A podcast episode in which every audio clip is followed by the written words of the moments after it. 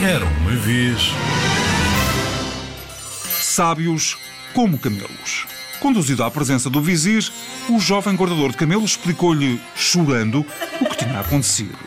Mas este não se comoveu. Eras tu responsável pelos livros, disse. Assim, por cada livro destruído, passarás um dia na prisão. O guardador de camelos fez contas de cabeça rapidamente e percebeu que seriam muitos dias. Cada camelo carregava 400 livros, então 400 camelos transportavam 160 mil. 160 mil dias são 444 anos. 444 anos. Muito antes disso morreria de velhice na cadeia. Dois soldados amarraram-lhe os braços atrás das costas.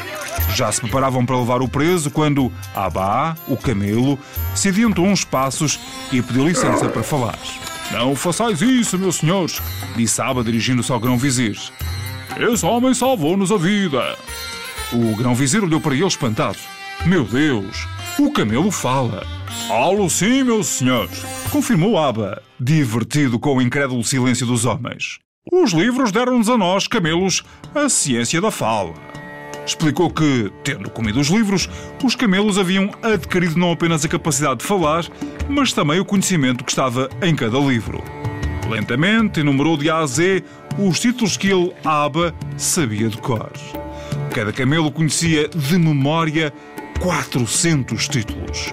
Liberte esse homem, disse Aba, e sempre que assim o desejares, nós viremos até ao vosso palácio para contar histórias. O grão-vizir concordou. Assim, a partir daquele dia, todas as tardes um camelo subia até ao seu quarto para lhe contar uma história. Na Pérsia, naquela época, era habitual dizer-se de alguém que mostrasse grande inteligência: aquele homem é sábio como um camelo. Isto foi há muito tempo. Há quem diga que, quando estão sozinhos, os camelos ainda conversam entre si. Pode ser. José Eduardo Agualusa, Estranhões e Bizarocos, Histórias para Adormecer Anjos, Publicações Dom Quixote.